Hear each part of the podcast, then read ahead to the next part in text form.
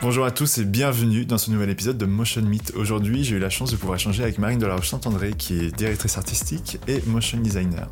Si vous ne connaissez pas son travail, je vous invite dès à présent à aller voir soit son Behance ou son Instagram.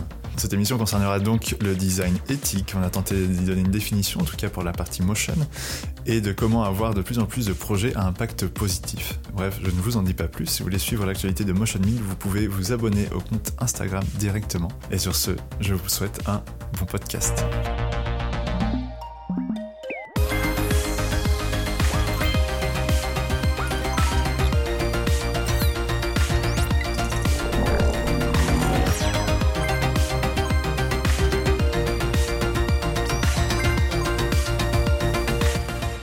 Eh ben, salut Marie, bienvenue euh, dans ce nouvel épisode de Motion Meet. Euh, comment tu vas? Salut Paul, ça va très bien. Et toi? Ah ouais, ça va, ça va. Nous, on, se connaît un tout petit peu. Euh, on s'est déjà rencontrés à Motion Motion. et Mhm. puis surtout, tu as déjà fait un, un Motion Meet récemment. on a parlé de, de création. C'était s'évader pour mieux créer. Exactement. mais pour ceux qui te connaissent peut-être pas, est-ce que tu Mhm. peux te, te présenter qui tu es, d'où tu viens, ce que tu fais actuellement, etc. Yes, carrément. Euh, du coup, moi, je m'appelle Marine, aka euh, Martine, euh, sur, euh, sur les réseaux et surtout un peu en, en nom euh, plus euh, de, de design, d'illustration, etc. Et donc, Ouais. moi, je suis, euh, je suis motion designer, mais je suis aussi designer graphique et illustratrice 3D. C'est un peu à la spécialisation que je fais parce que c'est ce que je préfère et Ouais. avec un petit peu d'anime 3D. Et ouais, tu utilises spline.io, c'est ça? Oui, c'est ça. En fait, euh, j'ai eu de la chance. C'était l'été dernier. euh, le, en fait, les gens qui ont fait l'outil euh, Spline sont venus vers moi pour me demander si on pouvait faire une petite collab pour un projet en interne. Et du coup, j'ai testé l'outil euh, directement. Donc, c'était Ouais. un, c'était vraiment un projet euh, pro, on va dire un projet freelance en même temps. Et, et c'était trop chouette. Euh, un- en fait, c'est un outil qui est hyper intéressant. Même euh, le fait de se dire que ben, aujourd'hui, on a Cinema 4D, on a Blender, on a plein d'outils qui sont des softs. Et là, il y a, y a des softs comme ça qui, qui sortent, mais intégrés au web. Donc, il y a aussi ce côté un peu nomade qui est, qui est assez intéressant. Tu peux Ouais, utiliser. c'est- tu utilises directement sur un navigateur, euh, sur Mhm. Mozilla, sur Google Chrome. euh, C'est ça, exactement. Euh, et d'ailleurs, il y, y aura sûrement un live Motion Café bientôt dédié à spline.io. ah, trop bien. Donc, euh, donc voilà. Euh, et ben ok, très bien. Aujourd'hui, on va parler de euh, design éthique. Euh, on va essayer de l'intégrer aussi dans le motion design, comment ça se passe euh, dedans. Euh, mais comme c'est un projet, enfin c'est un thème assez lourd, on va directement passer au double expresso. Yes. Le double expresso, qu'est-ce que c'est? C'est, euh, je vais te donner deux réponses. Donc tu auras deux choix entre les deux, et tu dois choisir soit l'une, soit l'autre. Ok Ok, ça roule. Allez, c'est parti. Euh, T'es plutôt thé ou café Café, T'es plutôt film ou série euh, les deux. Mac ou PC Euh, PC, En solo ou en équipe en équipe. Penser ou agir Pensée, 3D ou 2D 3D, Euh, Avec ou sans ref avec. Couleur ou noir et blanc Couleur. Motion ou design Design. Dynamique ou enivrant Ah, Ah. Euh, enivrant. Texture ou flat Texture. Avec ou sans plugin Sans. Et projet perso ou projet pro Projet perso. Et enfin, projet euh, pour la fame ou euh, projet éthique Projet éthique. Projet éthique. Et ouais, du coup, c'est euh, le sujet. Toi, d'ailleurs, tu me parlais aussi la dernière fois que tu avais fait un mémoire, du coup, directement sur le projet éthique. Exactement. Donc, c'est ça qui est trop bien. Est-ce que tu peux un peu nous, nous dire ce que ça représente pour toi et peut-être un peu nous donner ta, ta définition de, de ce su- sujet-là Carrément. Euh, en fait, pour, euh, pour l'histoire, c'est que j'ai fait un mémoire sur le design éthique Ouais. dans le motion design. Et donc, euh, c'est là où, euh, où c'est assez intéressant parce qu'il y a une vraie réflexion à avoir. En fait, c'est avant tout un sujet de fond Ouais. et de, de réflexion avant d'être un sujet de forme, de visualisation, d'animation.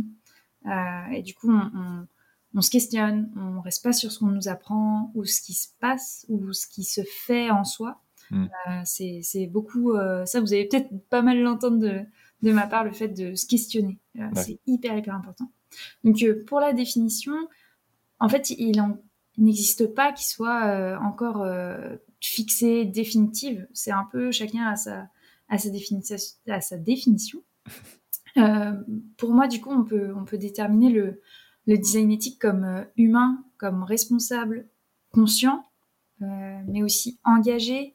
Et il y a une sorte de contribution envers l'humanité et la Ouais. société qui est super importante. Et il faut avoir euh, vraiment conscience de l'impact qu'on va créer au sein d'un projet, au sein d'une réflexion. Et pour moi, le, le design éthique, il se veut aussi en fonction des fondements du design. À la base, c'est un service qui est centré sur l'humain. Et il ne faut pas l'oublier euh, euh, là-dessus. Je vais aussi vous donner une petite définition de, de usabilis euh, sur le design éthique. Donc, c'est pas, pareil, c'est pas la définition définitive. eux, ils disent du coup que le design éthique est une réflexion sur la responsabilité du designer envers l'humain et envers la société moderne. Et donc, euh, historiquement, euh, le designer, il est artiste et artisan, parce qu'en fait, on fabrique, on fabrique mm. des images, on fabrique des, films euh, pour, pour la partie motion designer. Mais que le design, enfin, que le designer, c'est aujourd'hui, il est au cœur des innovations technologiques. Et que cette place, elle doit l'obliger, l'obliger à réfléchir à l'impact du design.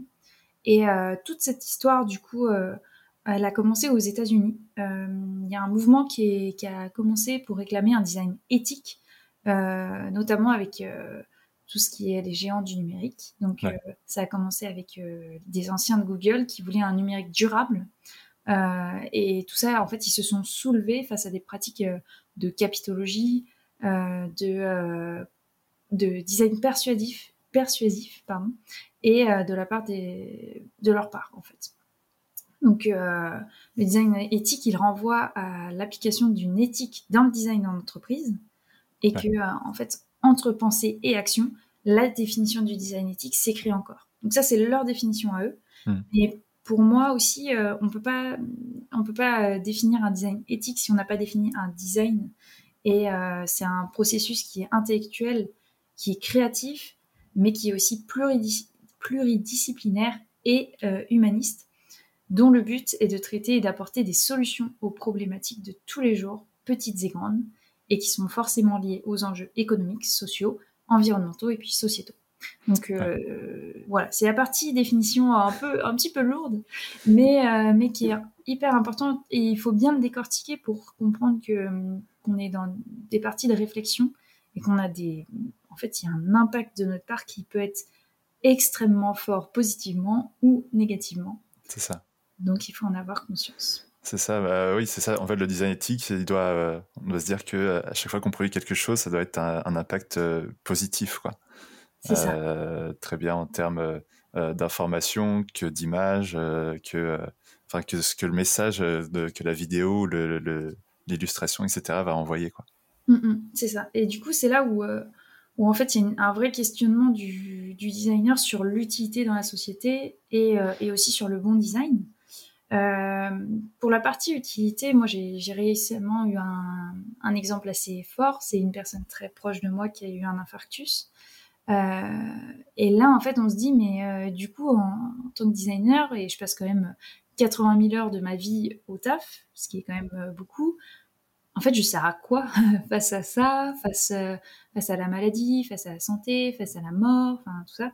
Euh, et du coup, on se dit comment est-ce qu'on peut se sentir euh, utile et quel est notre. En fait, là, on se sent hyper impuissant. Et c'est là où tu réfléchis, tu te dis, bah ouais, mais pour le coup, cette personne a eu un infarctus sévère silencieux, donc elle est toujours en vie, donc ça c'est une bonne nouvelle.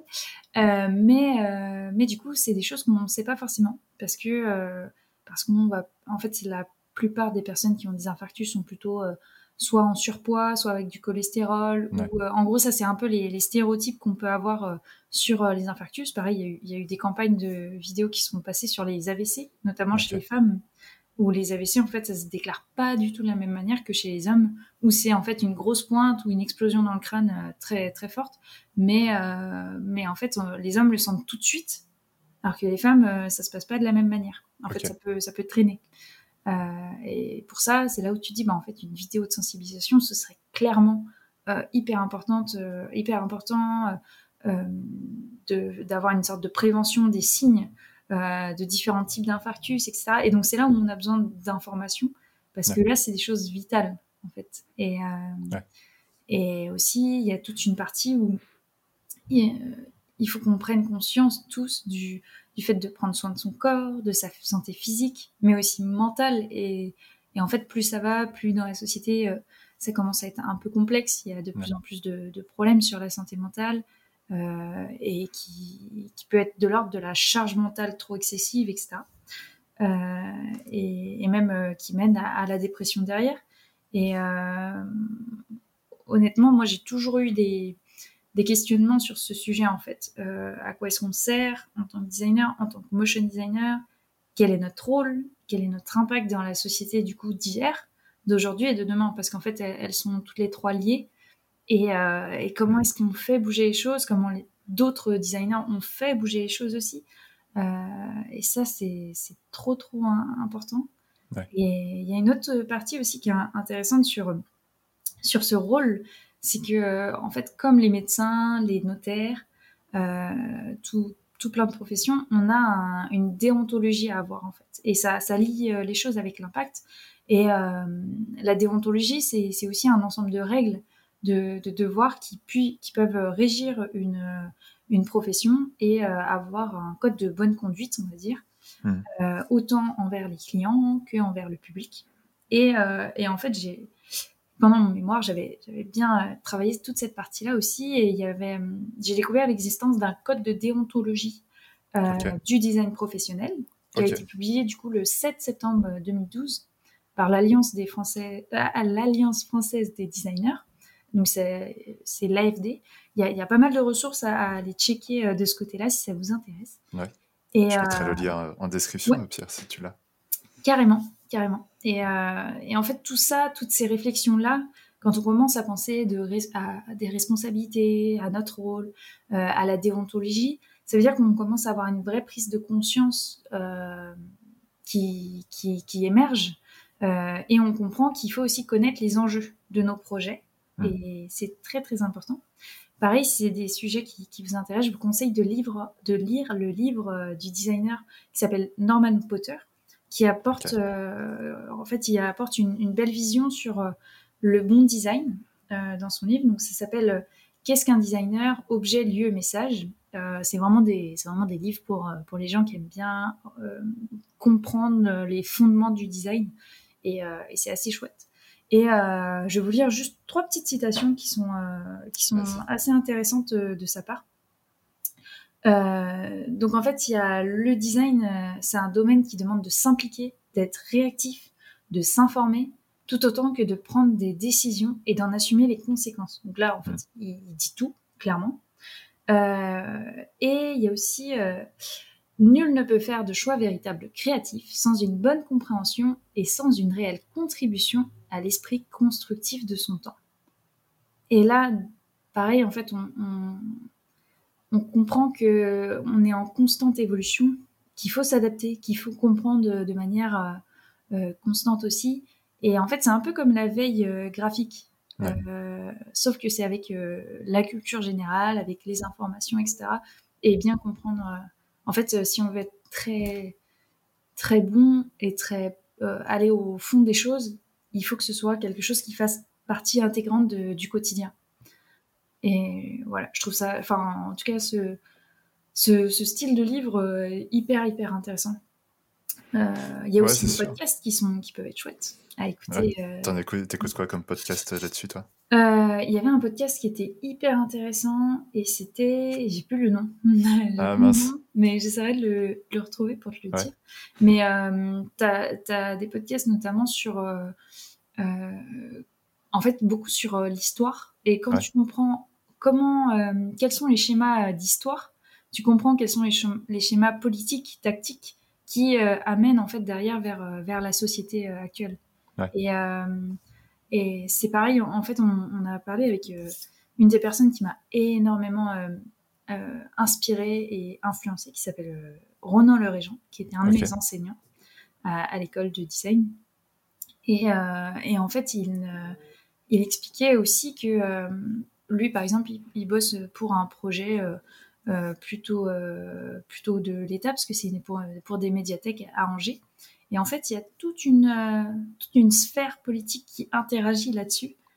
Et c'est super, super intéressant à, comprendre comment est-ce que tout ça, ça peut faire que des projets émergent ou non, comment ils vont émerger aussi. Et, et bref, c'est super, super intéressant. Bah ouais, non, c'est sûr. Bah, là, même euh, en parlant de podcast, euh, moi j'en ai quelques-uns. Il y en a beaucoup sur, euh, sur Radio France qu'on peut retrouver. je, pourrais, je pourrais les partager en description. c'est comme tu dis, là, par exemple, bah, il y a la COP27 en ce moment, là. Enfin, ouais, c'est terminé il n'y a pas longtemps. Mais quand tu vois qu'il n'y a pas beaucoup de décisions qui se prennent, bah, tu fais, mais comment nous, en tant que communicants, on peut essayer de faire aussi un mmh peu bouger les choses si les politiques n'arrivent pas à se mettre d'accord pour pour faire prendre conscience. Euh, c'est sûr que derrière chaque message, que ce soit derrière la santé, l'écologie euh, ou toute autre chose, euh, il y aura un aspect politique qui, qui, devra être fait derrière. Quoi. donc, c'est nous aussi, on, on, a la chance de pouvoir communiquer grâce bah, à des images. quoi. c'est ce qui peut parler à un plus grand nombre. c'est sûr qu'on a, comme disait là, c'est Norman Potter, c'est ça? C'est ça on a notre importance euh, là-dedans et c'est sûr que euh, aussi quand on choisit un, projet ou, un client, il euh, faut se demander, parfois on n'a pas le choix, c'est comme on, disait la dernière fois, on n'a pas le choix là-dedans, mais c'est il y a un impact derrière mm. envers des gens qui vont regarder et qui vont s'informer en regardant cette vidéo ou cette, cette illustration-là. quoi. Carrément. Bah, je te rejoins complètement. En fait, c'est vraiment la connaissance et la culture qui font que on prend euh, nos responsabilités euh, et surtout qu'on comprend ce qu'on est en train de faire. Et euh, c'est là où en fait on est vraiment responsable de ce qu'on crée et, et, on doit voir la conséquence. Par exemple, si tu bosses pour Total, bon, tu te dis qu'il y a, y a peut-être des questionnements qui peuvent arriver. Peut-être que pour certains, ça ne, ça ne vient même pas à l'esprit, mais, mais ça arrive quand même, logiquement. mais on a toujours le choix. On a le choix de le faire ou pas.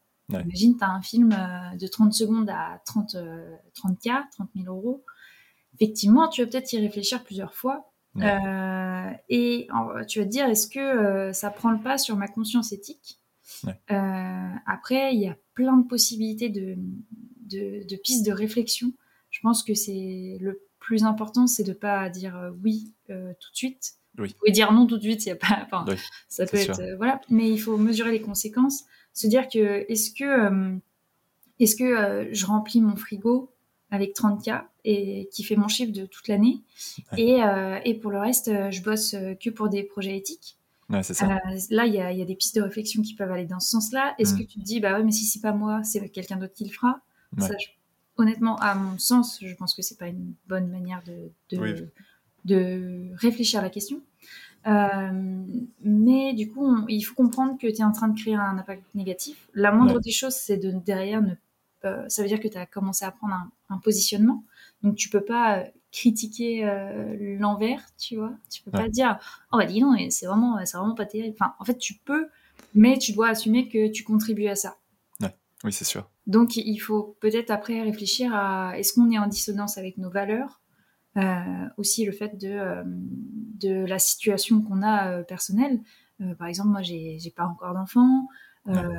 et j'espère que je ne serai pas obligée de bosser pour Total pour pouvoir nourrir mon foyer.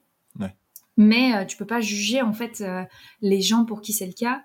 Et ça, ça fait partie aussi de, de l'éthique, en fait, de, de, ne pas juger, d'être respectueux des choix de chacun, mais peut-être d'essayer de sensibiliser euh, parfois, ça prend pas toujours, tu vois. Euh, on a tous essayé en repas de famille de sensibiliser euh, un membre, un membre de la famille sur un sujet. Tu vois que ça prend pas, bon, c'est pas grave, tu vois, as essayé. le tout, c'est d'avoir des échanges, des discussions et c'est pas forcément de gagner un débat parce que c'est pas, pas le jeu. En fait, le jeu, c'est surtout de faire émerger une petite, une petite graine, quoi de faire prendre conscience à l'autre qu'il y a autre chose qui existe que euh, ce qu'il pense euh, actuellement. Quoi. Exactement. Et, et je trouve que c'est un peu la, la même idée, euh, ce genre de choix un peu qui peut être cornélien si, si vraiment. Puis 30 000 euros, c'est pas rien non plus. Donc on a. parfois, ça peut faire une année, quoi.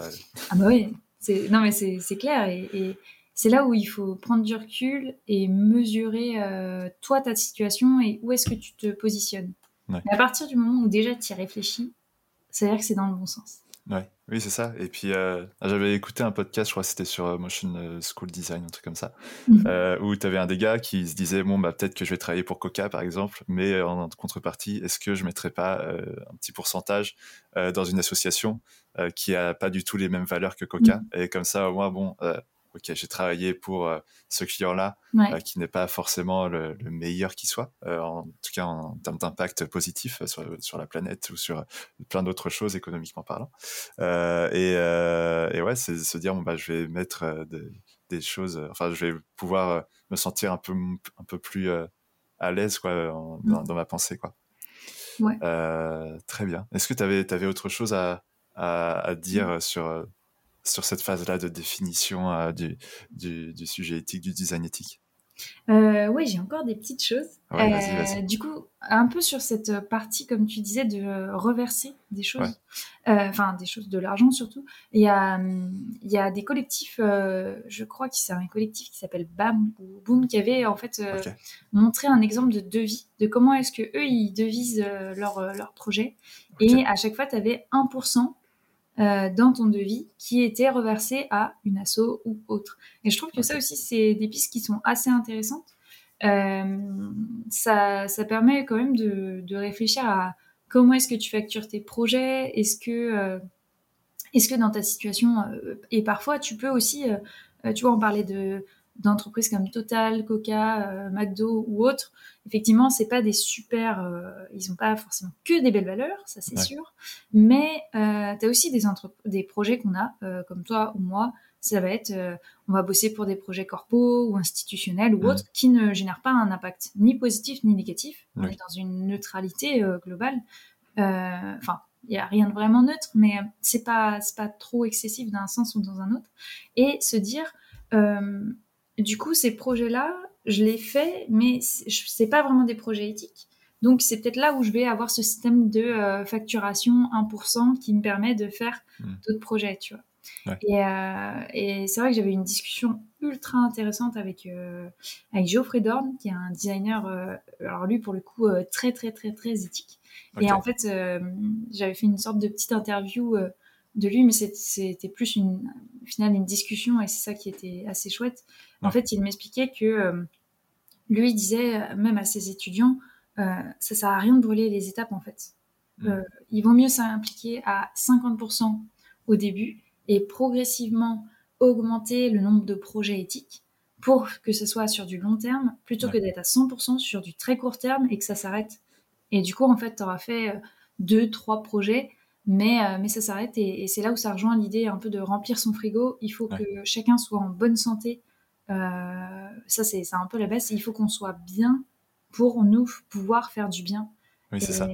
Et, c'est super important de pas se lancer euh, sans non plus analyser le terrain, se rendre compte. et puis des fois, c'est juste, il faut se lancer dans l'expérience et, et puis voir. Euh, Il y, a, il y a aussi un petit passage de, du coup de Norman Potter, toujours, toujours ce sacré euh, designer. Ce petit Norman. Ce petit Norman, exactement, euh, qui disait euh, quelque chose d'assez intéressant, c'est aujourd'hui, il n'y a que des réponses que l'on cherche. Euh, quelle est cette musique Quelle est cette image Mais en fait, l'important, c'est plutôt comment elle a été faite et pourquoi, plutôt que qui l'a faite. Et, et cette, bah, du coup, cette métaphore euh, à travers la musique, elle est très forte parce que c'est aussi des, la musique, c'est aussi quelque chose qui touche beaucoup, beaucoup euh, notre, euh, notre domaine et, et Mm. notre environnement. Euh, et je trouve que c'est hyper, hyper chouette de se rendre compte comment, pourquoi. Et en fait, des fois, on l'oublie un peu. Euh, on a tendance à aussi être euh, un peu focalisé sur euh, l'esthétique, euh, la technique, et oublier un petit peu euh, le fond. Et ça, c'est c'est quand même, euh, c'est la base et il faut pas, il faut pas l'oublier, quoi. Oui, non, c'est vrai, c'est important de se dire pourquoi, comment euh, il a été fait. ouais, c'est bien. euh, Enfin, c'est sûr qu'on est beaucoup plus attiré par quelque chose qui est incroyable techniquement ou Ouais. graphiquement, etc. Et moi, le premier, hein, je, Mm. je cherche moins euh, pourquoi et comment ça a été fait, quoi. Euh, c'est sûr, c'est sûr que c'est important de se dire euh, est-ce que, est-ce que ça, a su- enfin, est-ce que ça s'est bien déroulé ou pas? Pourquoi est-ce que ça a été fait vraiment pour avoir un impact derrière euh, positif ou pas? Ouais. Euh, C'est sûr, euh, c'est sûr que c'est des questions à se poser. Ouais. Et, et puis, tu as, vraiment ce but-là qui est hyper important, c'est du coup, est-ce que tu communiques à des fins publicitaires? Est-ce que tu communiques à des fins de sensibilisation, de prévention ou d'explication? Pour aider à, comprendre un sujet Et là, tu vois, tu fais encore du bien en, en, essayant de, de faciliter la compréhension. Et tu as des vidéos comme c'était Brut ou Le Monde, je crois, qui expliquait en fait sur la guerre en Ukraine. La vidéo a dû sortir en mars, je pense très peu après le, début des événements, euh, où en fait ils expliquent l'aménagement de la tactique militaire de la Russie depuis, euh, je crois que c'était deux ans avant l'attaque. Et en fait, tu vois la transformation euh, avec les images de Google Maps et tout de, du territoire. Et tu fais, wow, mais c'est incroyable. Et en fait, là, c'est pareil. Nous, avec du visuel, on peut, on peut faire tout ça et, mm. et il faut qu'on le fasse. il faut qu'on aide à, comprendre. Et puis là, tu as, toute une recherche journalistique qui est hyper intéressante et, et importante. Mais tu vois, c'est là où tu te dis, bah, entre faire ça et euh, faire euh, une publicité pour euh, le dernier, je sais pas, le dernier McFlurry qui vient de sortir chez McDo, bon, il y a un impact qui est un petit peu plus intéressant, quoi. Ouais. c'était la dernière fois, j'avais discuté avec Mathieu Colombel, la, Motion Plus Design. toi, tu as travaillé à Black Mill un petit peu. Ouais. je sais pas si tu étais là, pendant la période du Covid.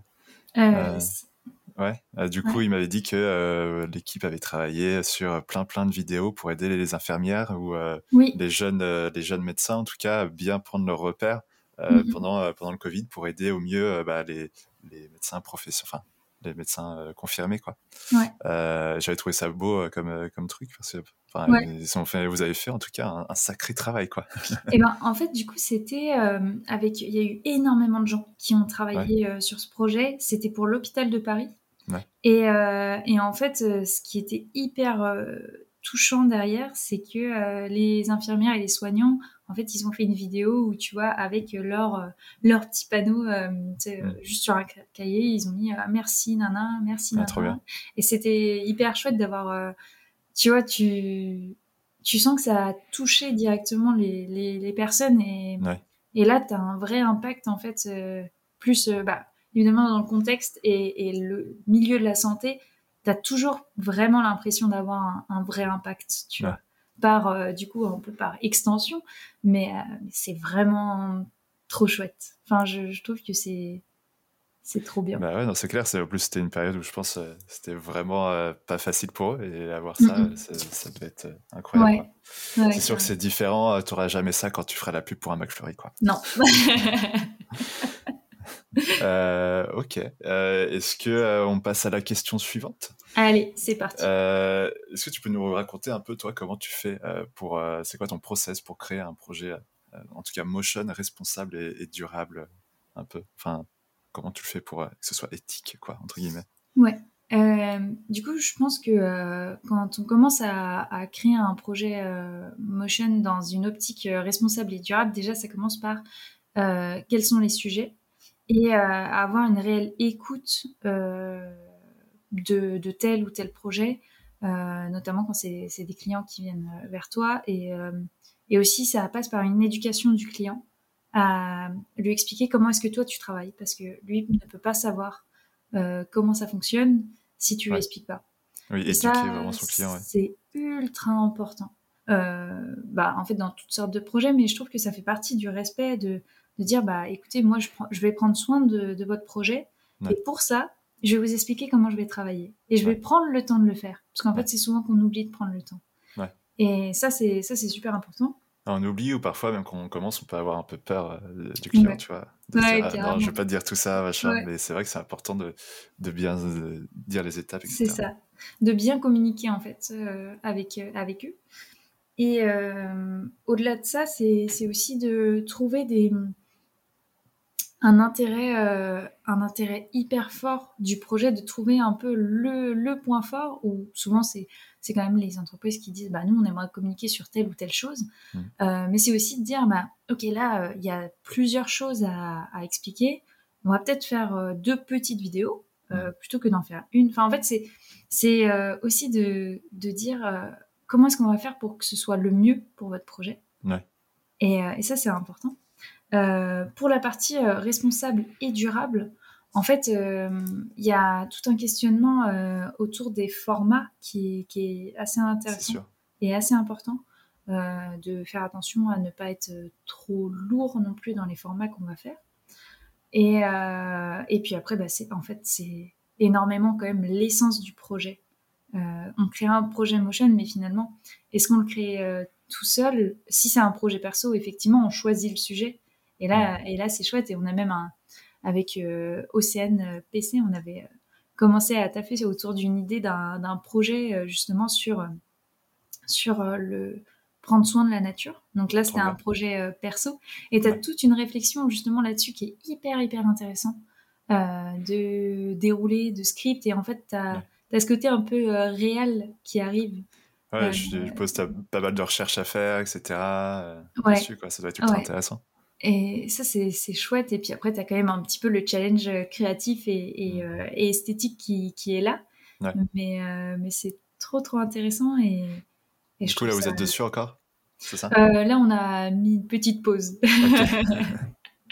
mais, euh, mais c'est quelque chose qui est toujours, euh, qui est toujours en tête, en tout cas. Et, euh, et, travailler à plusieurs mains aussi, c'est hyper important dans un, dans un projet motion et notamment responsable parce que chacun a son empathie en fait envers tel ou tel projet. Et je trouve ça trop bien, en fait, de, travailler à plusieurs mains. Bah ouais, non, c'est sûr. Bah, c'est comme tu disais tout à l'heure, c'est comme parfois ça peut se transformer en mini débat pour sur certains trucs.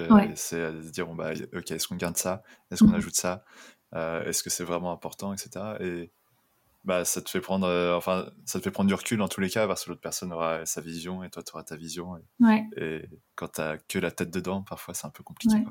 C'est vrai qu'au début, on avait commencé à. On voulait faire un film plutôt de l'ordre de. plutôt côté santé mentale. Et en fait, euh, on s'est vite rendu compte que le sujet était. On ne le maîtrisait pas, en fait, pas assez. C'était un peu trop colossal pour nous et que euh, en fait on risquait de pas avoir la bonne euh, le bon script, le bon scénario. Du coup, euh, on a préféré se concentrer sur quelque chose qui était plus de notre de notre sort pour peut-être laisser mûrir mûrir les choses aussi. En fait, moi, je trouve aussi que avec le temps, on évolue énormément et on réfléchit énormément de manière différente, de manière plus poussée. Et il y a des choses en fait qui arrivent, mais c'est pas encore le moment. Ce sera peut-être plus tard. Et euh, je trouve que d'accepter ça, c'est c'est assez intéressant parce que du coup, tu laisses mûrir les choses et il y a plein d'autres d'autres pensées. Des fois, c'est au travers aussi des, de discussions avec des gens et tout, et tu vas tu vas avoir ce petit truc qui est, dans ta tête et, et, c'est, chouette d'avoir des discussions là-dessus avec avec différentes personnes et c'est important d'échanger quoi. Ouais, ouais, complètement. Complètement. Euh, ok. Euh, est-ce que euh, est-ce qu'on est bon sur comment créer un projet? Est-ce que tu veux nous parler un peu plus du process que tu as en ce moment avec avec Océane, même si c'est un stand-by ou Pour le coup, c'est vraiment vraiment en stand-by. Tu vois, on a juste commencé à écrire des choses, à penser des scènes. Mais, mais on n'a pas encore été plus loin, tu vois, on n'a pas été à la phase de story, il n'y a pas de script qui est, qui est, qui est OK définitif. Quoi. Et si jamais il y a quelqu'un qui nous écoute et qui voudrait participer sur le projet, c'est possible Carrément, carrément. pour le script, tout ça, pour vous aider là-dessus, ça peut être cool. Euh, ok. Euh, est-ce que ça te dit de, passer à la question euh, d'un auditeur? Ouais. Ouais. On a eu une, c'est Bivouac Cool qui nous l'a posée et il nous demande bah, comment réduire tout simplement son empreinte carbone liée à l'industrie du motion design. Est-ce que tu as, toi, des petites réponses là-dessus?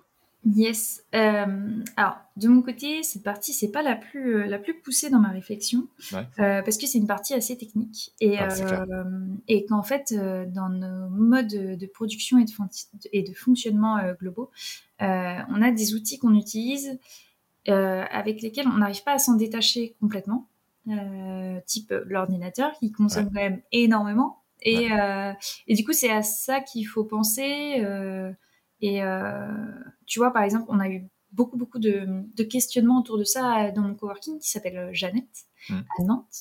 Et, euh, et, du coup, c'est aussi à la fois, ça peut être bah, quand tu vas manger pendant entre un quart d'heure et une heure, une heure et demie, deux heures si tu vas au resto de midi, je sais pas. Mais, mais en tout cas, bah, du coup, tu éteins ton ordi. Déjà, ça en termes d'énergie, surtout euh, aujourd'hui dans, le contexte actuel dans lequel on est rendu, c'est une crise énergétique qui, qui est due aussi à tous nos petits, euh, nos petits méfaits finalement en fait, euh, mm. parce qu'on a, on a banalisé un peu les choses de se dire il y, a plein de gens qui laissent constamment leur, leur ordinateur allumé. toute la nuit ou autre, et je parle pas quand tu fais un rendu. Et même c'est pas bien de laisser son ordi allumé tout le temps, ça l'abîme oui, c'est vrai. Il y, a double conscience. c'est vrai, c'est vrai. Non, mais complètement. En fait, c'est aussi arriver à prendre euh, à la fois euh, soin de ses affaires et, soin de et soin des autres, en fait. Enfin, soin de de la société globale. Euh, et c'était aussi des choses vraiment toutes bêtes. Mais si tu consommes du thé, du café, tu en consommes tous les jours, euh, chez Emotion, on est quand même assez, assez fan du café, généralement, euh, pour certaines raisons. Et, euh, et en fait, tu dis, bah ouais, mais tu le fais tous les jours. Et, les petites choses du quotidien, ça a un impact des fois qui est assez, assez fort. Donc en fait, si on commence à corriger ce petit truc-là, bah, déjà, c'est pas mal. Et petit à petit, ça va être de mieux en mieux. Enfin, en fait, on va réussir à faire, des, à faire de, de jolies choses, avoir moins d'impact.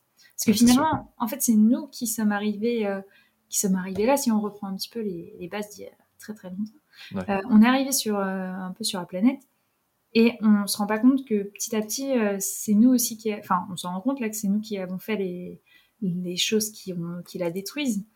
Mais, mais il faut qu'on prenne nos responsabilités là-dessus aussi. Et tu vois, aller chercher du café en vrac, je pense que c'est pas, pas trop difficile, hormis le fait que ça a un coût. Ouais certes, mais euh, ça, c'est les petites choses. Voilà, les petites choses du quotidien, se dire, bah voilà, le chauffage, par exemple, là, on est euh, euh, mi-fin novembre. Est-ce que, est-ce que tu l'as même mi-octobre, quoi? Bon, cette année, c'était un peu différent, mais et à, combien de degrés, etc. Bah, en fait, dans le coworking également. Tu vois, dans les espaces de travail, en fait, c'est surtout penser ça, se dire, bah ouais, t'éteins bien la lumière, machin, tu, tu fais attention, mais c'est aussi comment est-ce que, en fait, comment est-ce que tu vis ton, ton espace? Et en sachant que euh, on passe énormément de temps au travail.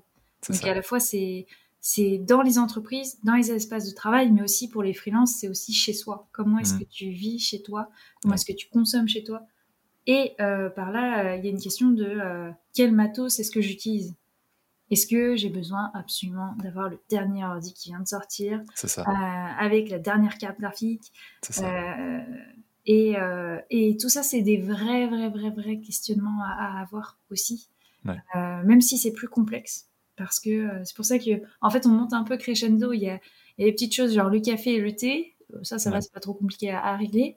et puis après, tu as l'idée de ton outil de travail réel, ton mm. ordinateur, ta carte graphique. surtout si tu fais de la 3D, les rendus, c'est quand même bien quand ça va pas trop lentement. Euh, mais est-ce que pour autant on est toujours dans cette course à le plus, au plus de qualité? euh, Est-ce que est-ce qu'on en fait partie ou est-ce qu'on décide de prendre un petit peu de recul euh, là-dessus? C'est ça, comme tu disais tout à l'heure, c'est sensibiliser le client à se dire bon bah ok si vous voulez bah, du 8K plutôt que du HD, bah, ça va prendre quatre fois plus de temps à rendre et ça sera mhm. quatre fois plus lourd au final quoi. Ouais, c'est ça. Exactement, oui, en plus. Et des fois, ça ça sert pas forcément. En fait, il faut se rendre compte, nous aussi, de, justement, de ces, des formats, euh, de se dire, est-ce que là, on a besoin de cette qualité de format extrême, hmm. alors que c'est un rendu intermédiaire, en fait? Ouais, c'est ça.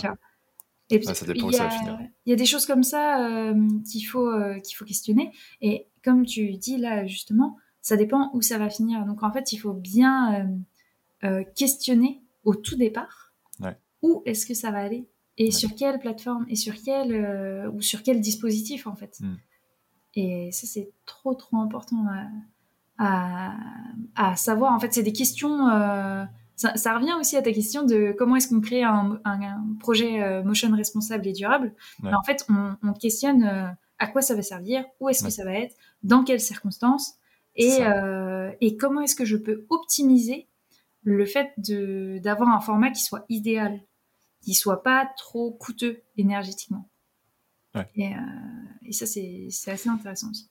Ouais, c'est ça. Après, il y a même des entreprises qui arrivent maintenant un peu à, à calculer euh, leur impact euh, écologique par rapport à par rapport à un projet, genre un projet 3D. Ce projet 3D là, ce sera tant de, de CO2 émis par, dans l'atmosphère, etc. Mmh. tout temps d'énergie utilisé, quoi. Donc, ouais, ouais, c'est sûr que c'est important et c'est des projets, enfin, c'est des, informations à savoir avant de démarrer un projet, c'est sûr. Ouais. De ne pas faire un rendu en trop. Le fait de le quantifier, quantifier combien est-ce que tu coûtes en termes de CO2, je trouve que c'est hyper intéressant, tu vois. parce que, en fait, dès qu'on a la notion de chiffre, ça nous alerte. Et, euh, et en fait, si on n'a pas cette notion-là, bah, on se pose pas forcément la question, ou du moins, on s'en rend pas compte.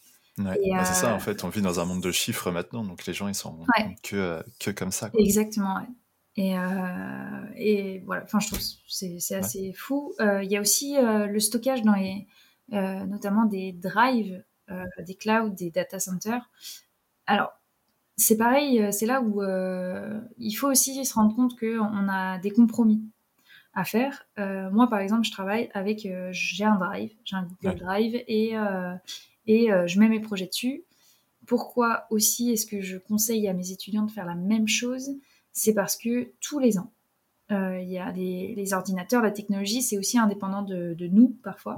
Et tous les ans, je leur dis, prenez un petit drive, vous mettez vos projets, après, il faut bien évidemment faire le tri aussi et euh, virer dans tes dossiers de ton projet que tu as fait il y a trois ans les sources qui sont inutiles, les versions qui sont inutiles. Il euh, faut toujours en garder peut-être deux ou trois parce qu'on ne sait jamais si le client revient. Ouais. Mais c'est hyper important de faire le tri parce que sinon, en fait, tu, tu fous tout. Euh, c'est comme quand on voit des mails euh, un peu qui, qui servent pas à grand chose ou que tu vides pas ta boîte mail ou que tu t'inscris à toutes les newsletters euh, possibles et inimaginables. Hmm. là, c'est la même chose. Faut faire le tri. c'est ça. parce qu'en fait, le moment où ton, ton ordi crash, ouais. t'as plus rien. Et c'est arrivé tous les ans quasiment. Ça arrive aux étudiants. Enfin, au moins un étudiant. Euh, et ça crache. Et là, t'as plus rien. Donc, si tu veux faire des projets éthiques, c'est bien.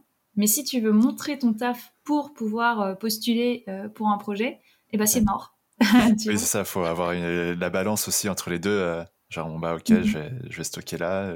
mais c'est comme tu dis, il faut réussir à trier au bout d'un moment son projet qui date d'il y a 5 ah ans et de ne pas garder tout, tout forcément. C'est ça. C'est d'avoir de d'avoir un, un, ratio entre l'essentiel et le non essentiel.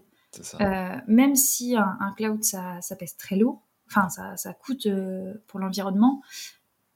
Aujourd'hui, euh, moi, en tout cas, je ne me vois pas travailler sans. Et c'est un compromis que, que j'ai pas envie de, perdre, en tout cas, pour le bon fonctionnement de mon travail. Par contre, là-dedans, il faut que je garde l'essentiel pour pas peser trop lourd. Hmm. Et, et, faire le tri, remplacer les versions, etc. Donc euh, là, ça, c'est des vraies pistes aussi de mode de travail qui sont super, super importants. Ouais. Euh, non, c'est sûr, moi non plus, je me vois pas me séparer de mon drive parce que j'aurais trop peur qu'un jour mon ordi, je sais pas, il y a du thé qui va dessus, il y a, il tombe par terre et bam, euh, j'ai plus rien. Et c'est pareil pour les disques externes. Hein. Tu sais, une mémoire externe, ça, bah, tu la perds, tout simplement, ou elle crache, ou t'as euh, as une inondation, j'en sais rien, tu vois, les, pires choses qui peuvent arriver. Ça. Euh, mais euh, bah, pour, pour le petit exemple, bah, une des étudiantes que, que je connais, elle est en troisième année aujourd'hui, non, deuxième. ça fait quand même la troisième fois qu'elle perd tout. Ah oui, elle gros big up à toi. Tandis que Non, j'ai dit gros big up à toi. ouais, c'est ça, gros big up. Euh, et du coup, la pauvre, en plus, euh, elle avait tout stocké sur une clé USB, parce qu'en fait, elle avait réussi, elle avait pas réussi à récupérer euh, son disque dur, je crois, sur son premier ordi. deuxième fois, elle a réussi à tout stocker sur une clé USB, et comme par hasard, c'est toujours, mais de toute façon, c'est toujours comme ça que ça se passe. Son frère pète la clé USB, et là, c'est là, oh putain, j'ai plus rien. Et du coup, je dis, bon, bah, du coup, euh, j'avais 203 maintenant, tu vas peut-être prendre un cloud. ouais, c'est clair. Enfin, là, ça me fait rire, mais la pauvre, euh, je compatis complètement. Ah, c'est sûr que euh, quand tu es étudiant, prendre un cloud, ça peut être un petit coup, quoi. Bah, surtout si parfois tu payes ton école. Ouais. parfois, il y en a qui ont un job aussi à côté, tout ça, mm-hmm. et tu te dis, bon, est-ce que, est-ce que je peux me permettre d'avoir un cloud ou pas? Mais ouais. C'est ça. Après, euh, après, on n'est pas toujours obligé de prendre la maxi version à 2 Tera, quoi.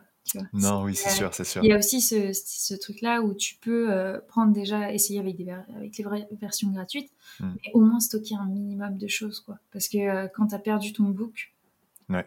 Ça, c'est vraiment pas cool, quoi. Et t'as perdu tous tes travaux que t'avais mis dans ton book. Et t'avais des bons travaux dessus. Ouais. Et ça, moi, ça me fait un peu mal pour eux, quand même. c'est sûr. Ah, pour euh, tous ceux, hein, tous les gens à qui ça arrive. Bien sûr. non, ouais, ouais c'est vrai, vrai que c'est, il faut savoir euh, se dire bon, ok, je vais investir un petit peu là-dedans, et puis, mm-hmm. puis voilà quoi. Euh, moi, j'avais quelques chiffres euh, du coup sur euh, l'empreinte bah, carbone de, dans le domaine de l'audiovisuel en général. par exemple, rien qu'en France, l'industrie de l'audiovisuel libérerait entre 1,1 et 1,7 millions de tonnes de CO2 dans l'atmosphère. Donc ouais, c'est assez lourd. c'est j'ai vu deux informations différentes. c'était, il y en avait un qui disait ça faisait plus ou moins 410 000 allers-retours Paris-New York, et j'avais une autre source qui disait 410 allers-retours. Paris-New York. Donc ça fait, il y a quand même une marge. Oui. Euh, et je pense que c'est plutôt 410 000 allers-retours Paris-New York. Euh, donc c'est euh, assez conséquent, quoi. aussi aux États-Unis, en 2006, il y a une étude pour sur l'industrie du cinéma.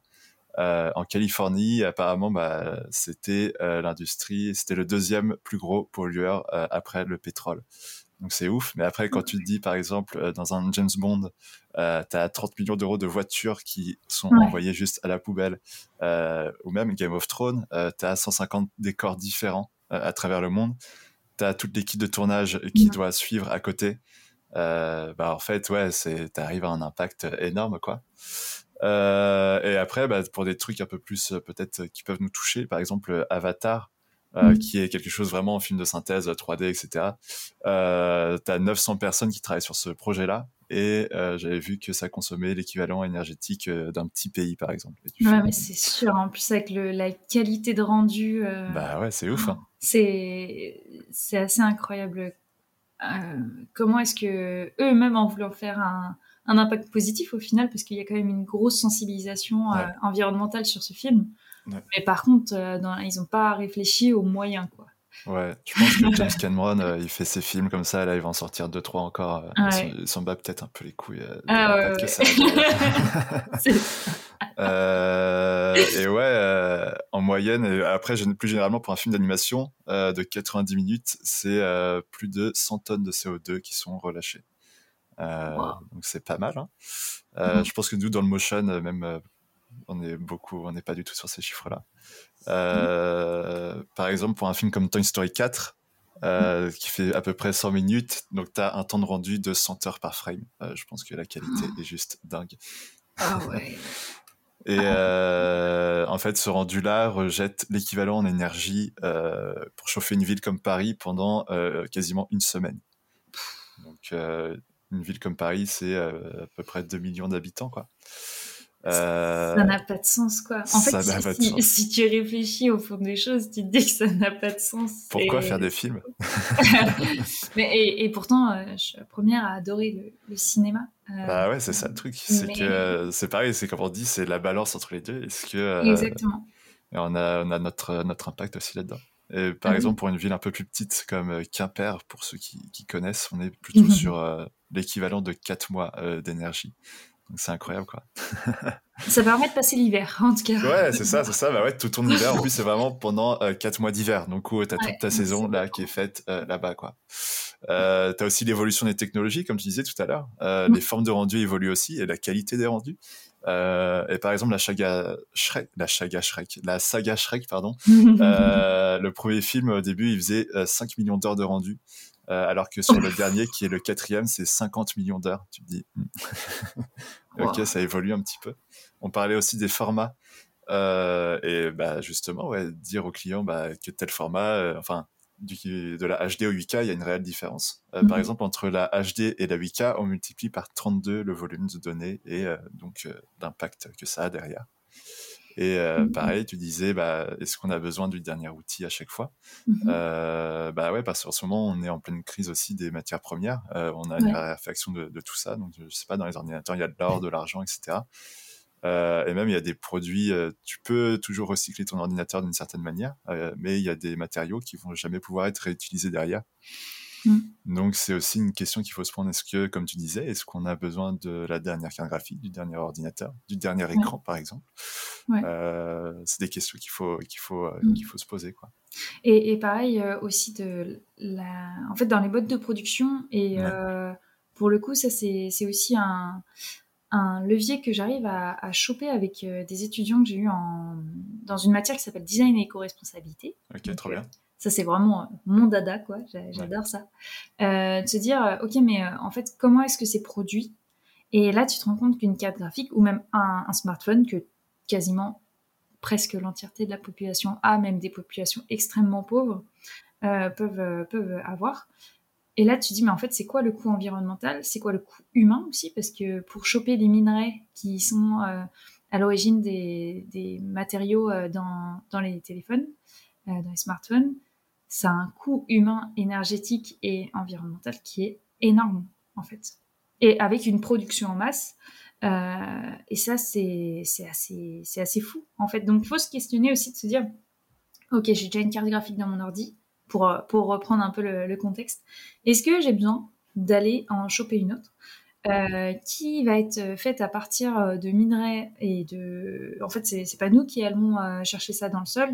Euh, on- c'est plutôt du côté du continent africain que ça se passe. Et, euh, et en fait, qui se prennent toutes les.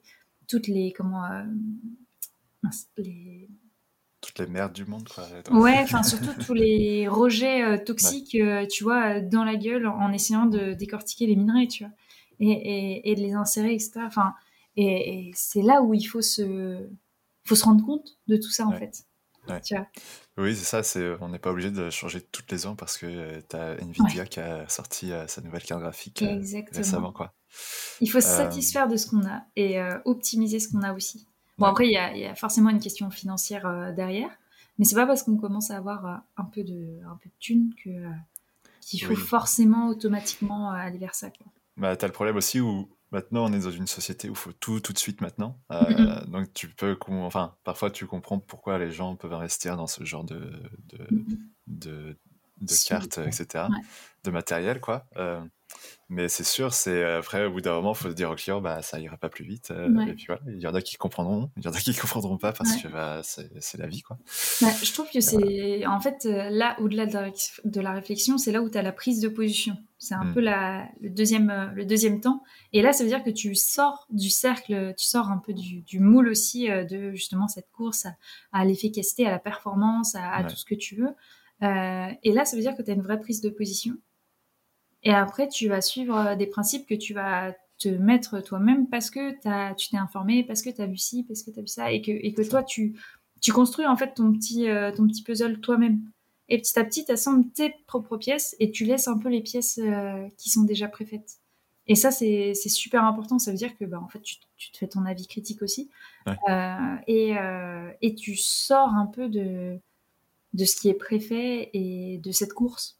Mm. Du coup, il faut, faut en être conscient, il faut aussi euh, l'assumer derrière, parce que ça veut dire que peut-être il y a certains projets sur lesquels tu peux pas aller, ou du moins peut-être que tu pourras pas le faire de la même manière, ou, ou autre. Mais, mais c'est chouette d'avoir euh, d'avoir des prises de position aussi.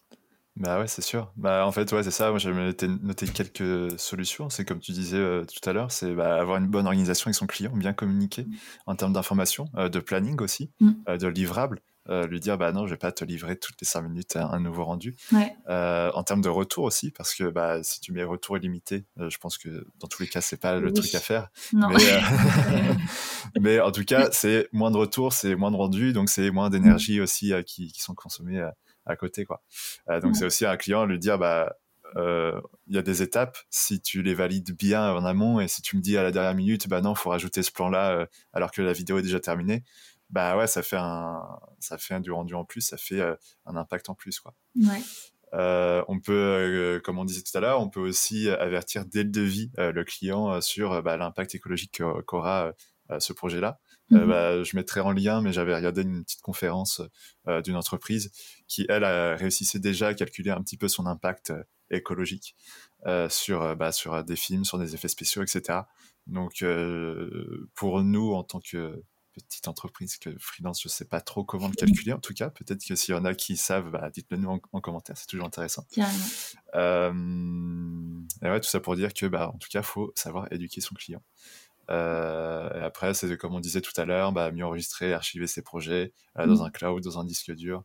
et bah, comment réduire l'empreinte carbone d'un rendu. en fait, il faudrait déjà pouvoir convertir l'énergie rejetée.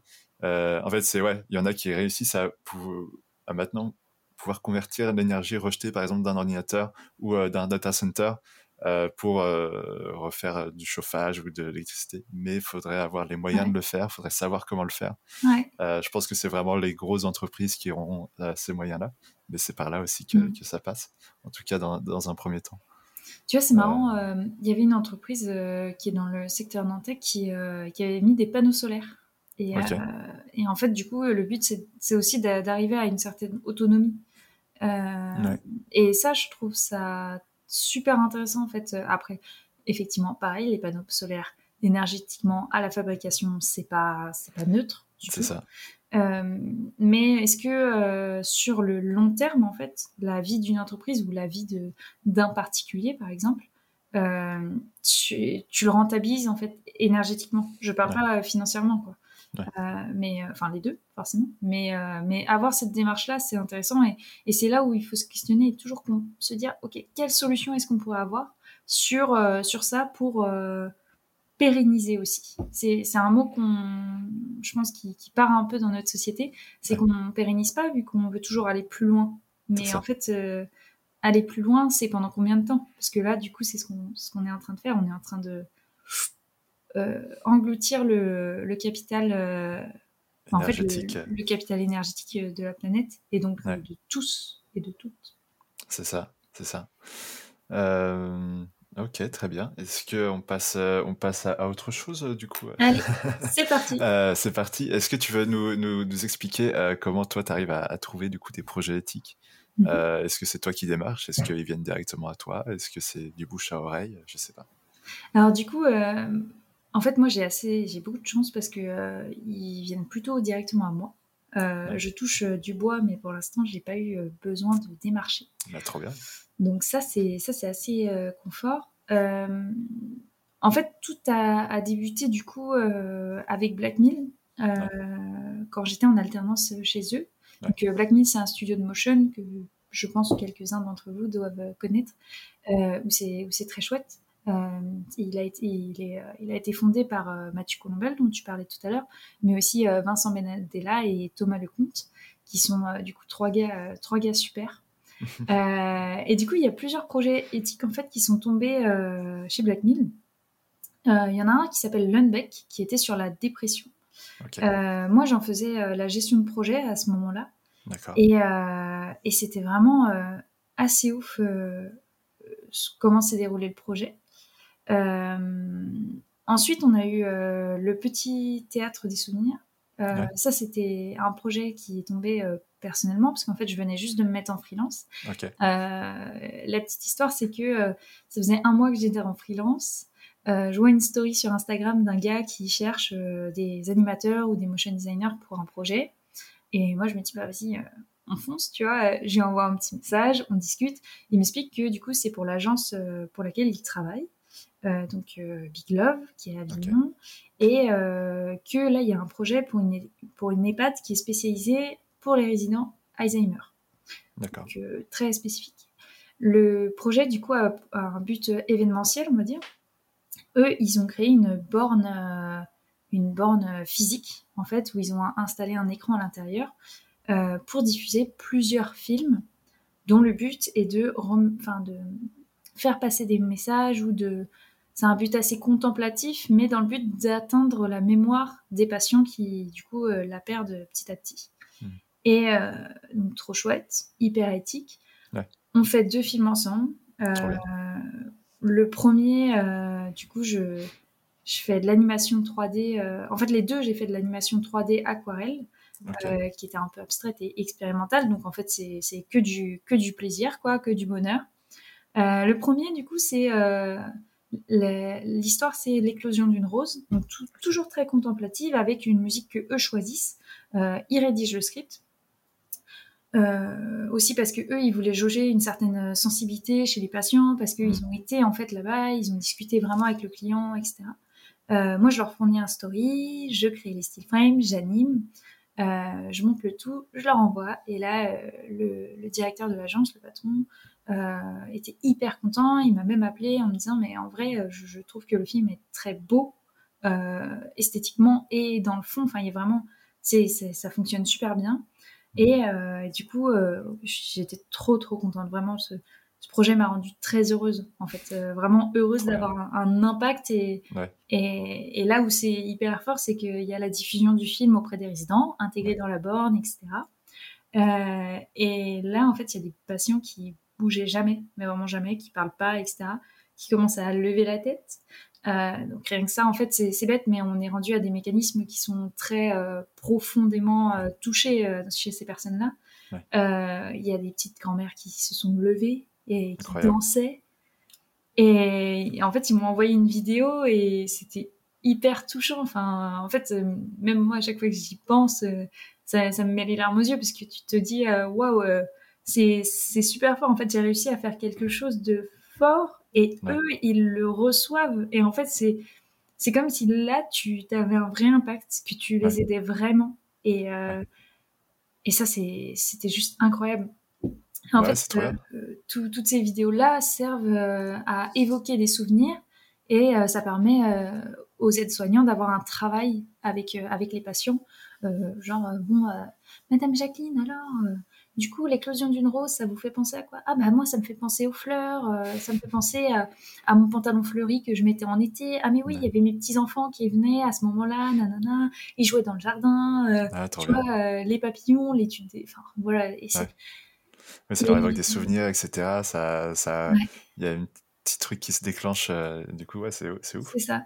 Et pareil, bah, le deuxième film qu'on a fait avec eux, c'était la chanson Les copains d'abord de Georges Brassens. Et en fait, deux copains qui sont sur un bateau et qui prennent, en gros, qui prennent un peu l'apéro, et etc. Et, euh, et, pareil, en fait, c'est c'est assez chouette parce que on revient à des, à des époques où la vie était plus, elle n'était pas plus simple, mais elle était peut-être plus saine aussi. Et, euh, et c'est chouette d'illustrer, euh, d'illustrer tout ça et, et, de vraiment aider des personnes qui sont malades, quoi. Donc euh, avec eux, en fait, avec euh, cette agence Big Love, j'ai fait euh, du coup ces deux films et aussi un projet d'identité, toujours pour ce projet Le Petit Théâtre des Souvenirs. Donc en fait, ça te permet de, de boucler la boucle aussi. Et, et c'était assez chouette. Et avec la, la, même agence, j'ai fait un projet d'identité pour un, un client qui s'appelle La Voiturière. Et leur but, c'était de euh, permettre aux femmes, euh, notamment qui sont seules ou qui s'y connaissent pas du tout en voiture ou qui sont pas accompagnées de quelqu'un qui est un peu expert euh, en la matière, de trouver une voiture qui soit qui soit adaptée à leurs besoins et éviter toute arnaque ou autre auprès d'elles et les rassurer, etc. Et puis en gros, dans le service, tu avais plusieurs strates de d'accompagnement. En fait, c'était ça allait de euh, qu'est-ce que tu veux exactement, on fait le bilan avec toi, ou tu sais déjà un petit peu ce que tu veux et on te trouve des voitures et c'est fini, ou euh, on, va, euh, on va derrière aller faire le contrôle de la voiture, nanana, etc.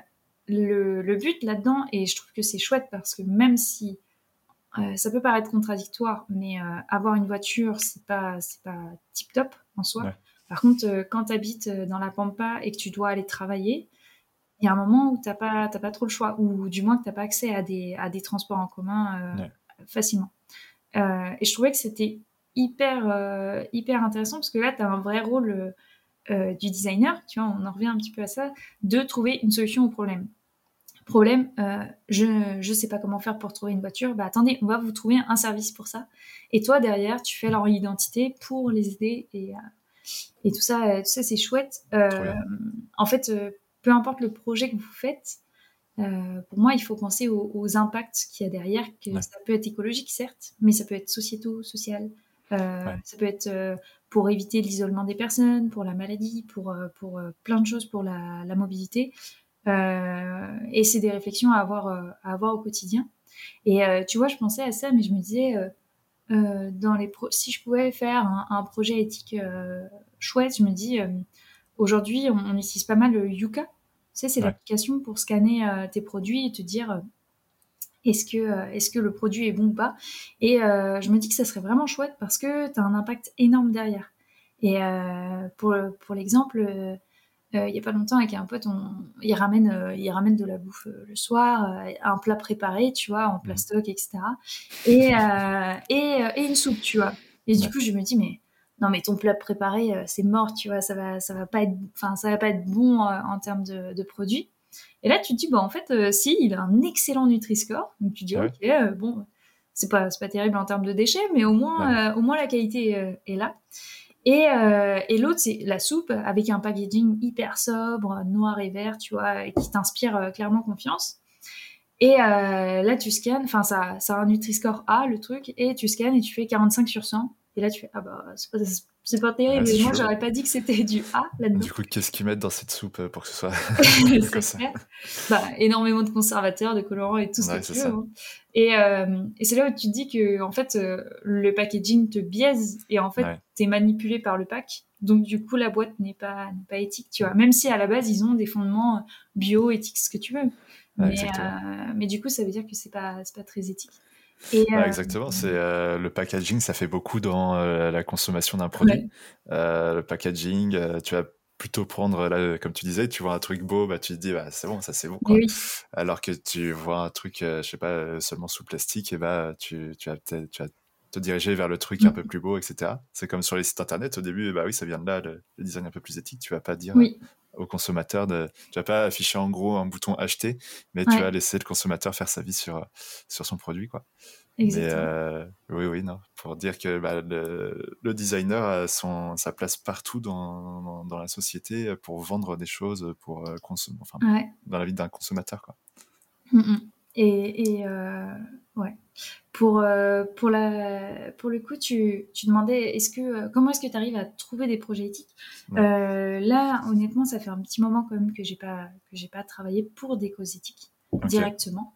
Euh, pour le coup, j'ai un autre projet aussi qui était pour euh, les, euh, s'appelle Mini Studio. En fait, c'est, une fille qui est venue me, me, contacter toujours sur Insta ou Biens, je crois. Et, et, en fait, elle me disait, bah, moi j'aimerais bien créer une, une série audiovisuelle. et du coup, balancer un dossier de prod pour des organismes type le CNC ou se faire acheter par Netflix ou autre. Et euh, en fait, cette, euh, moi, ce que j'ai fait, c'est des, juste des environnements un peu concept art euh, en 3D dans mon style, donc pas, pas forcément l'image qu'on se donne du concept art, mais pour donner des idées d'ambiance, en tout cas, pour que la série puisse se faire acheter et puis pour visualiser comment est-ce que ça se passerait, construire les décors par la suite. Et du coup, c'était c'était hyper intéressant parce que cette série-là, elle a pour but de, de faire en sorte que les enfants euh, acceptent leur propre créativité et s'acceptent les uns les autres. Et en fait, un peu de euh, déconstruire tout ce qui est tout ce qui est dit et de euh, c'est beau, c'est pas beau. En plus, on sait que les enfants, quand ils sont petits, ils sont pas toujours très gentils entre eux. Et du coup, cette série qui est adressée à ce public-là, au public des enfants, avait ce but-là. Et je trouve que c'était aussi un projet un peu un peu fun. C'était l'année dernière, c'était en, décembre, et, et c'était assez chouette. Et ça donne quoi maintenant? Du coup, c'est monté sur le projet euh, Du coup, j'ai pas encore eu de nouvelles parce que ça fait. Euh, on a rebossé un petit peu là-dessus euh, pour une petite scène en juillet, je crois, et j'ai pas encore eu de nouvelles de si le projet elle a réussi à le faire acheter par un producteur. Donc, mais je prendrai des petites nouvelles là-dessus parce que c'est vrai que c'est un, super beau projet en fait. Et de commencer dès, dès, le plus jeune âge à, à inculquer de, belles valeurs, c'est très important aussi. Ça fait partie de l'éducation. C'est clair. Donc, euh, c'est chouette. Mais après, tu dis que en ce moment, tu n'es pas sur des projets perso, euh, sur des projets euh, éthiques, etc. Mais même dans tes projets perso, tu essayes d'en avoir, enfin, de, te ramener là-dedans.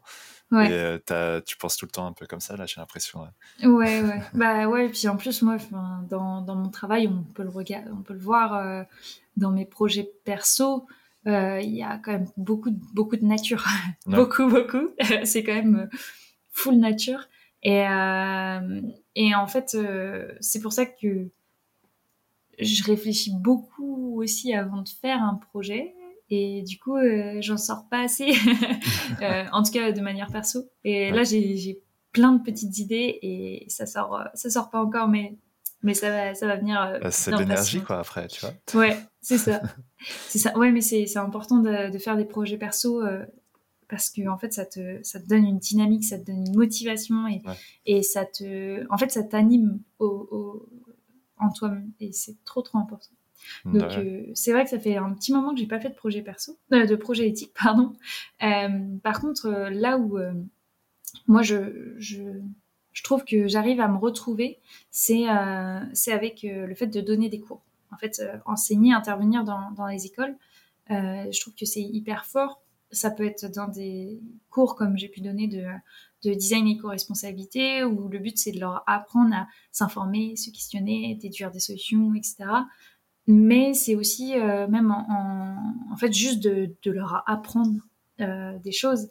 Et euh, même si moi je suis pas la plus grande experte du monde du design, loin de là, mais, mais en tout cas de, de contribuer à former des gens en fait, je trouve que c'est hyper, euh, hyper chouette. En plus, j'adore ça, vraiment. j'adore. Euh, j'adore mes étudiants. j'ai trop envie de les pousser, qu'ils soient les meilleurs possibles, mais dans, une, dans un bon mood. Et, euh, et, ça, je trouve ça fou. Et, et là, bah, tu vois, récemment, ça fait deux mois maintenant, j'ai accepté le poste de référente motion en fait pour les quatrième et cinquième années, pour les masters, dans une école qui s'appelle IARTUP. Donc moi, je suis sur le pôle de Nantes.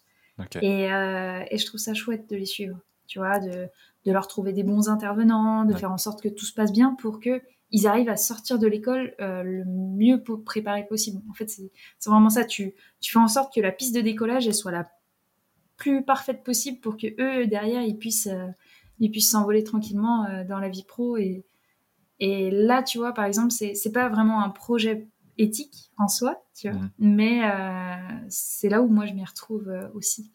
Bah, tu fermes euh, le, futur de demain, quoi. Tu fermes les designers de demain. Du coup, ouais, ça, a une importance quand même aussi. C'est un impact quand même sur des personnes, sur des personnes directement.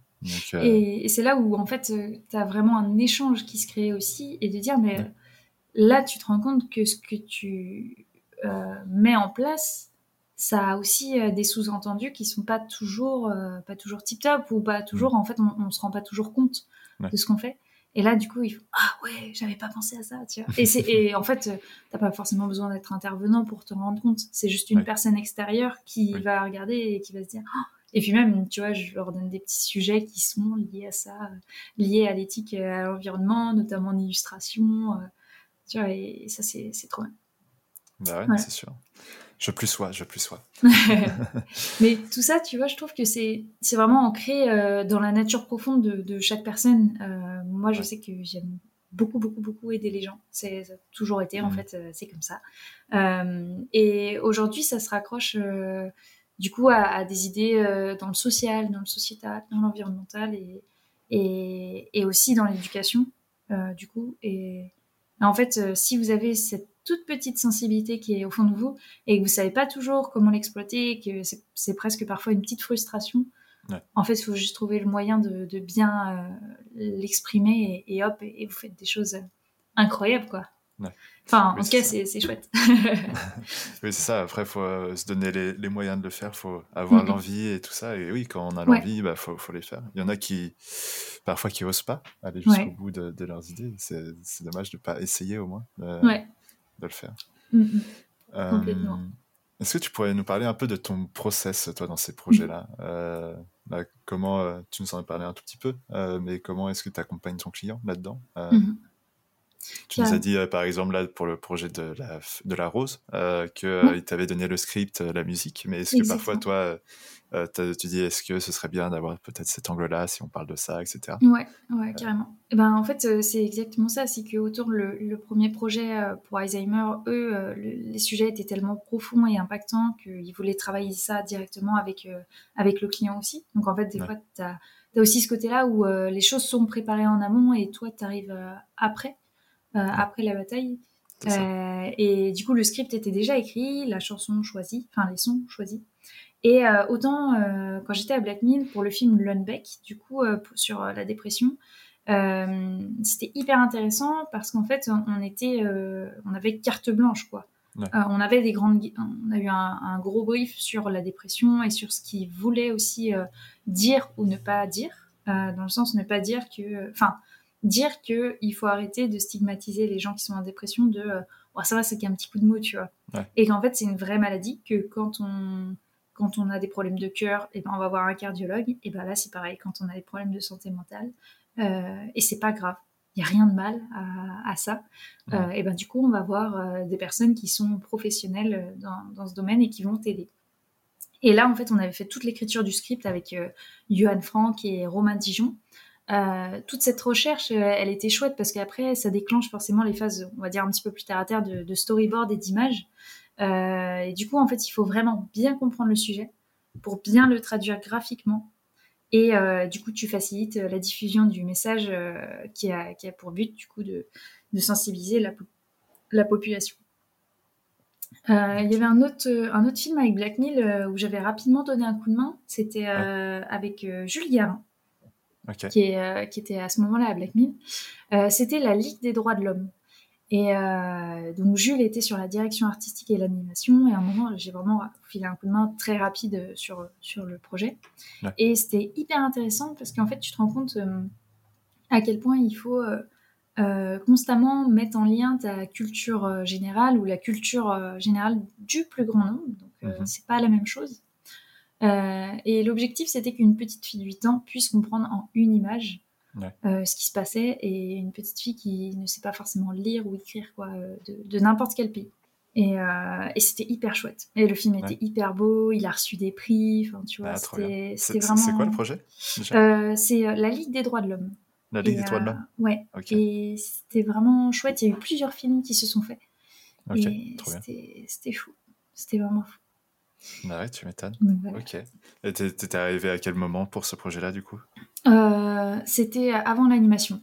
Du coup, j'étais euh, j'étais arrivée pour l'espace de still frame et euh, j'ai dû faire une ou deux still frame, tu vois.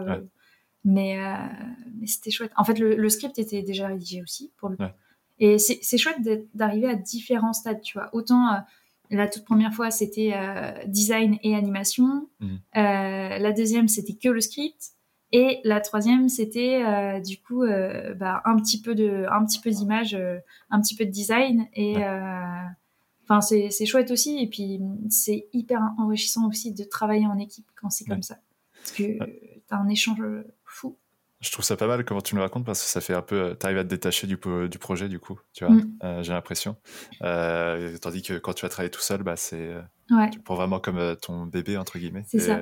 Tu auras moins euh, tu donneras moins peut-être d'importance à la critique ou d'autres choses comme ça. Tu vas moins l'accepter. Ouais, il y a moins de flexibilité et en fait euh, là où, euh, où, ça aussi tu l'apprends notamment en studio, je trouve, mm. c'est parfois à te dire parce qu'en fait on, a tous envie que nos films soient super, mais parfois est-ce que c'est super que pour toi ou est-ce que c'est toujours super pour le film, tu vois? Et et pour moi les meilleurs les meilleurs designers, on va dire, c'est ceux qui qui pensent toujours d'abord au film et ça ne veut pas dire que c'est le client qui a raison. C'est d'abord, on fait tout pour le film, en fait.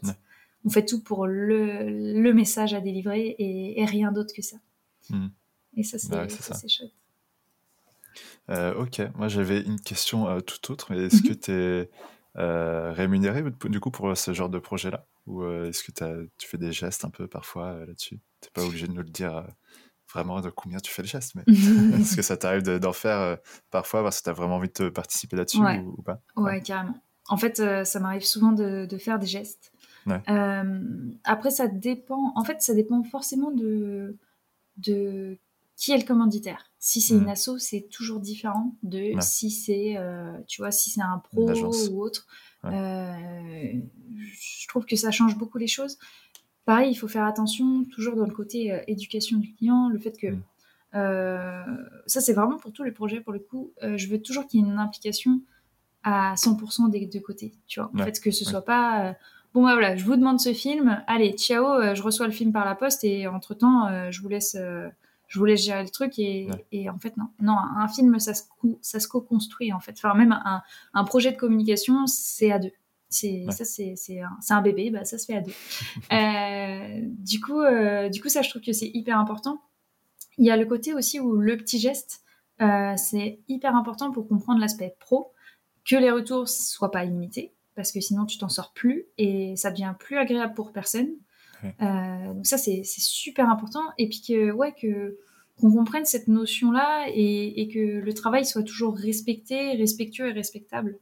Mm. que voilà. Et puis aussi, parfois, on peut faire des un peu des trocs. Tu vois, c'est pas forcément toujours de l'aspect financier, mais on peut faire des trocs et, je trouve que c'est bien parce que c'est un peu le système euh, que moi je, reproche un peu à, la société, euh, notamment dans, euh, notamment en France, c'est que du coup on n'a pas cette notion de on vit tous ensemble et on doit tous pour le bien commun faire des choses, tu vois. Et, et, ça, je trouve ça important. C'est là où en fait il n'y a pas de notion de gratuité dans la vie. Il n'y a jamais rien qui tombe sans rien tu peux pas euh, te nourrir euh, sans rien. Enfin, tu... après, il y, a des cas spécifiques, hein, bien sûr. Euh, mais, mais en fait, on, on doit. C'est nous-mêmes qui alimentons notre vie. Bah, là, c'est un peu la même chose. On alimente tous, tous nos, nos, choses et il n'y a rien qui tombe tout seul et qui, qui arrive par magie. Il y a une personne qui s'appelle Maxime Pérez, du coup, qui est qui était en fait l'ancien gérant de Soneo et qui est le gérant de, du coworking où je travaille, qui s'appelle Jeannette. Et euh, lui, il travaille beaucoup avec les assos. En fait, là, il a décidé d'arrêter sa boîte pour euh, se mettre à 100% euh, pour le milieu soit associatif ou en tout cas environnemental pour faire des films qui ont du sens. Et, et, du coup, c'est assez intéressant d'échanger avec lui autour de ça parce que il explique qu'il faut aussi bien comprendre le système, l'écosystème en tout cas associatif. Et, et, du coup, tu as ce côté où lui, par exemple, euh, c'est bête, mais des fois, il va mettre à disposition les locaux du, coworking pour que des personnes puissent faire des interviews, tu vois. Juste, euh, en fait, l'environnement. Et des fois, c'est pas toujours euh, pécunier, tu vois. Et, et, ça, ça fait partie, je trouve, de... Tu contribues un petit peu à, faire l'émergence de certains projets, quoi. Ouais, oui, c'est important. Et c'est chouette. Mais du coup, moi, j'ai pas encore travaillé avec des associations. Mhm. C'est quoi vraiment la différence Tu as une grosse différence de process euh, quand tu travailles avec une boîte euh, ou une agence ou, pas? En fait, euh, ça dépend toujours de la structure de l'assaut. Tu as des assauts qui sont un peu freestyle et tu as des assauts qui sont très, très, carrés. donc, quand c'est très carré, ça se, ça se rapproche énormément du milieu pro. quand c'est un peu freestyle, du coup, ça se rapproche du milieu particulier. Et euh, tu vois, c'est moi, je pourrais jamais travailler avec euh, des particuliers, tu vois, en tant que, je sais pas, euh, coiffeuse ou, ou, autre type de, de commerce, je pense, parce que tu as, as, un côté où il y a de l'impatience, il y a de la non-compréhension, alors que quand tu es dans le milieu pro, tu sais que on fait pas ça pour rigoler et que c'est pas oui effectivement les choses elles coûtent de l'argent mais mais c'est comme ça. Il faut tu vois il faut au reste tu vas au restaurant par exemple ça c'est le meilleur exemple que moi je pense que je ne ferai jamais, c'est que tu vas au restaurant et euh, en fait les, les, gens qui viennent, tes clients, ils peuvent se plaindre pour ci, pour ça, nanana, ah bah c'est cher, ah bah nanana, Oui, mais en fait c'est cher, mais c'est pas que le plat en fait, c'est aussi le coût de la structure, le coût de, de l'énergie, etc. etc. C'est exactement ça. Et en fait tu vois ça dans le, le côté pro, on le comprend. Et mm. dans le côté particulier, bah, en fait, tu le comprends un peu moins. Et c'est un peu là où, tu vois, l'assaut qui, qui peut euh, être moins structuré, euh, ça peut tendre un peu vers ce côté-là où c'est euh, ah oui mais c'est bon tu peux bien faire ça tu vois et c'est là où il faut faire attention. Et je pense pas que ce soit enfin c'est vraiment une question de personne plutôt que de structure. Hmm. oui, oui. parce que en fait tu te rapproches du côté particulier et tu as des enfin as des particuliers qui sont géniaux mais tu as aussi parfois des choses qui sont un peu moins sympas encore une fois, bien éduquer euh, son client. Ouais, exactement. Et, ça, c'est vraiment le, cœur des choses pour n'importe quel type de projet. Et pareil, peut-être que des fois, c'est juste une mise au point, mais dès le départ, qui permet de bien structurer euh, le reste, le reste de la prod, quoi. C'est trop, trop important. Ok. Euh, est-ce que on arrive tout doucement sur la fin de l'épisode Est-ce que est-ce que tu avais des choses à rajouter par rapport à ce qu'on s'est dit? Ou est-ce qu'on est bon pour toi?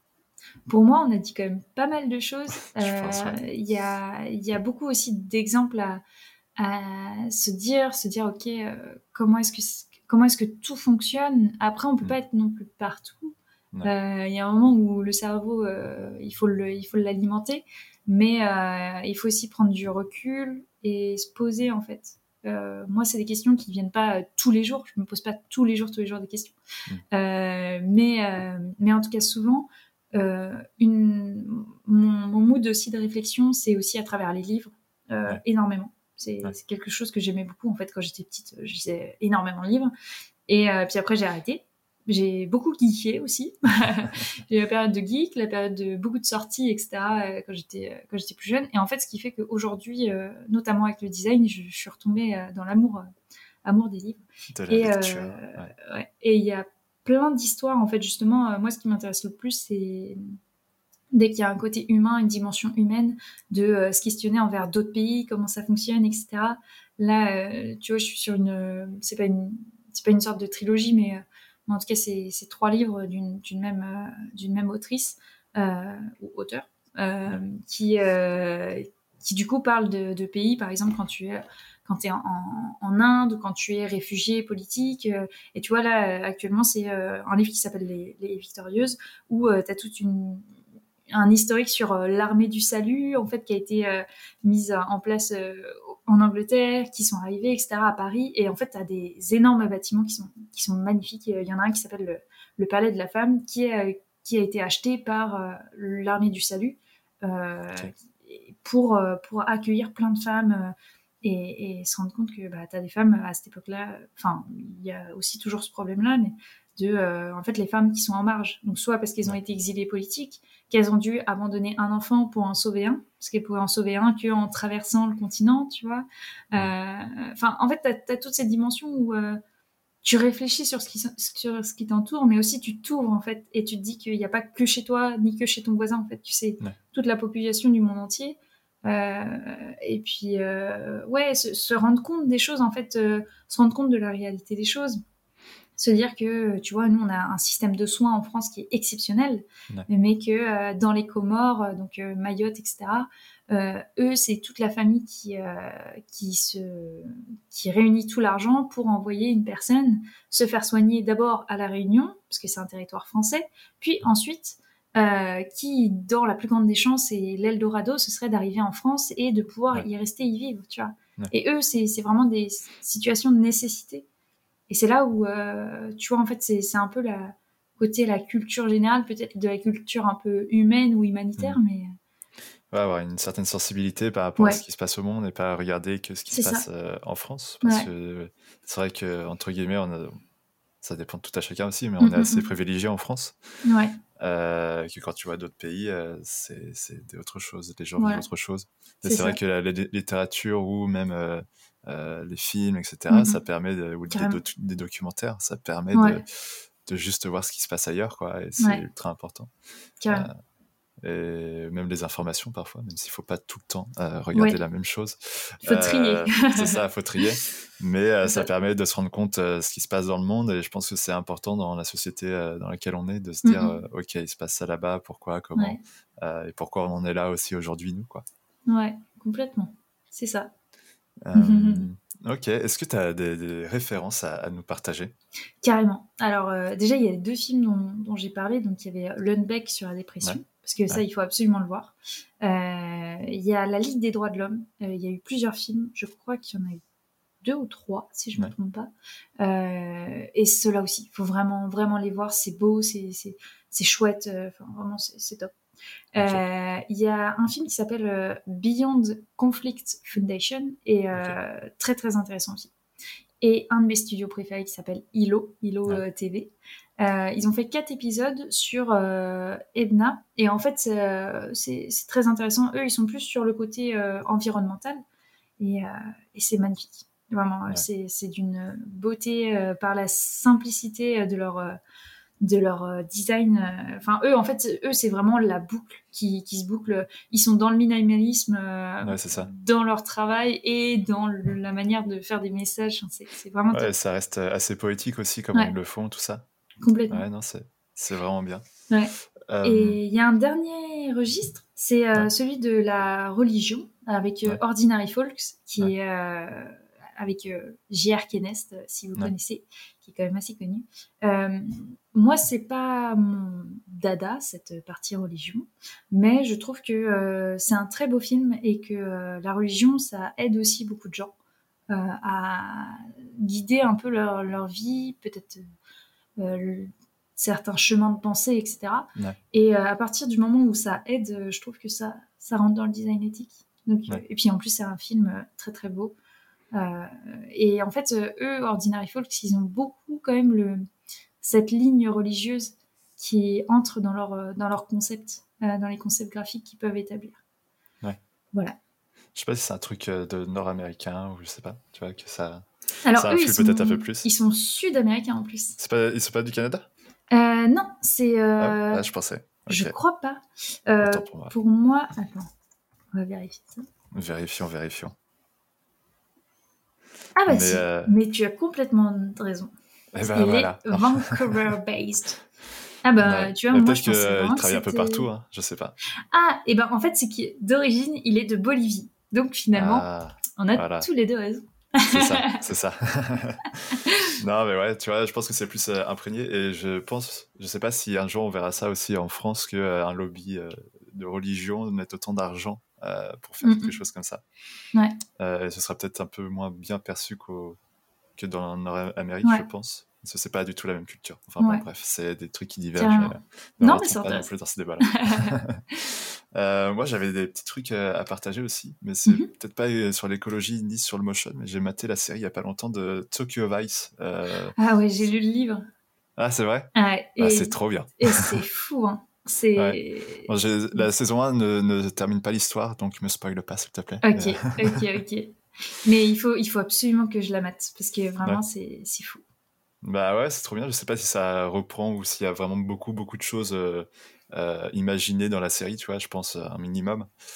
Mais euh, en gros, c'est l'histoire d'un journaliste qui euh, rentre dans des conflits de Yakuza, quoi. Ouais. Entre la police et les Yakuza.